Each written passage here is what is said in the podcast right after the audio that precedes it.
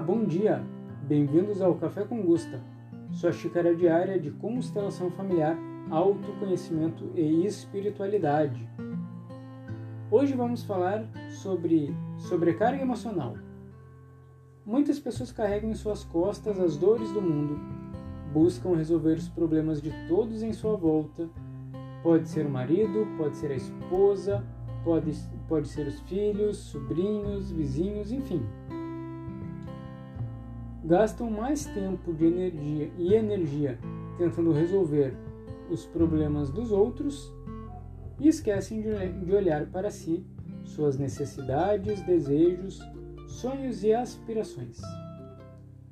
Geralmente essas pessoas acreditam que sua missão é ajudar o próximo, que não custa nada doar o seu tempo, todo o seu tempo e que a doação é abnegada e isto é uma missão de vida. Ah, e ainda acreditam que aquelas pessoas que buscam realizar seus próprios desejos, seus sonhos, suas metas, são egoístas, materialistas e não espiritualizadas. Afinal, só há salvação na caridade. Bom, se você se identifica com esse perfil, sinto lhe dar uma notícia não muito boa. Isso é tudo história que a sua mente cria para justificar um comportamento nocivo para você e para as pessoas que você tanto ajuda ou acredita que ajuda.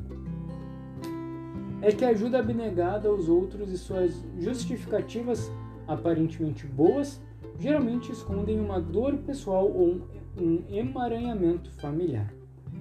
Muitas vezes esse comportamento é um sintoma de um trauma uma sensação de abandono, carência e falta de atenção sentidos na infância, especialmente em relação aos pais.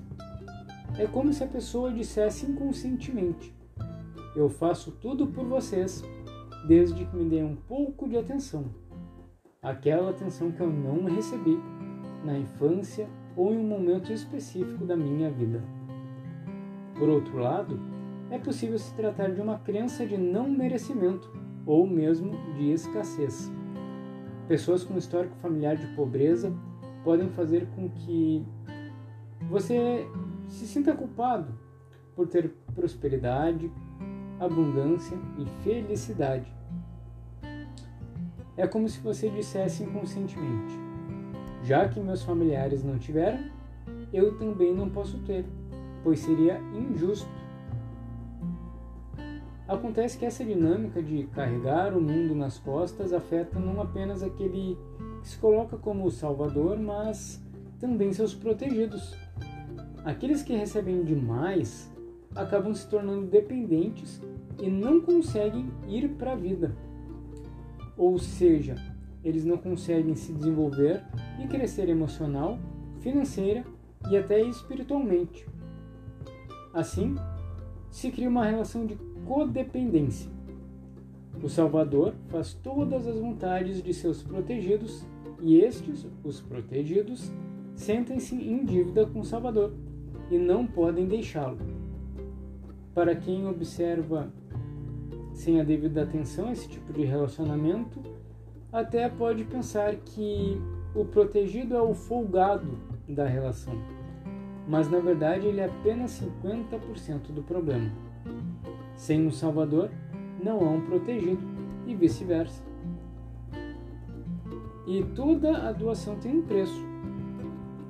Dentro da experiência em grupos e consultório, observamos que muitas doenças incapacitantes, como Parkinson, Alzheimer, AVCs, escondem uma dinâmica inconsciente de cobrança pela doação, especialmente dentro das famílias.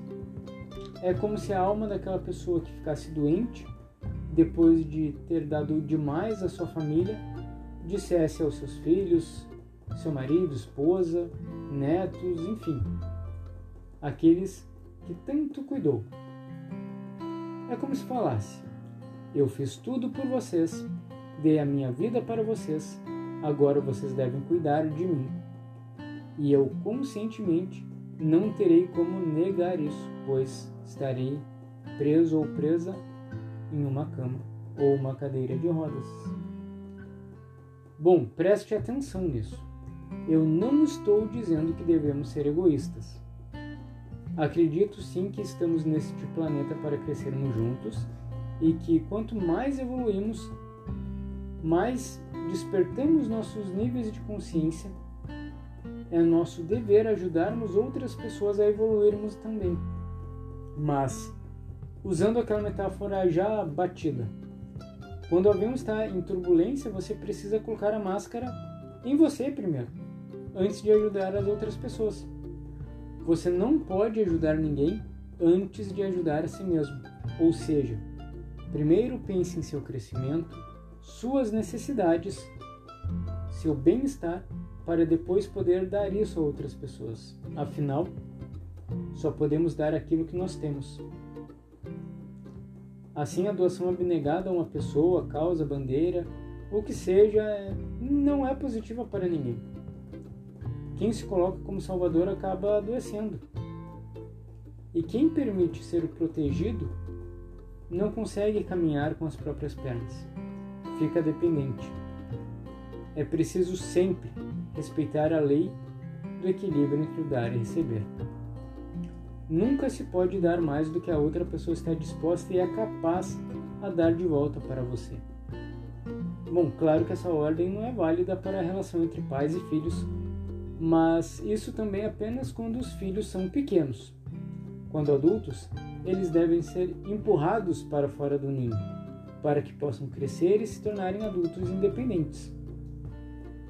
E se você deseja ajudar outras pessoas, se você entende que esta é sua missão, seu propósito de vida, pense em uma formação em alguma área da ajuda, quem sabe alguma terapia integrativa ou até mesmo constelação familiar.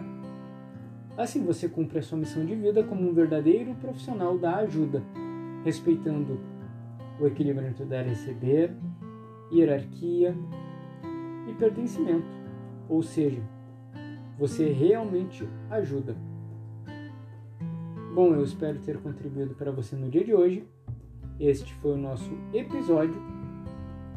Espero e desejo tudo de bom para você. Até o próximo Café com Gusto.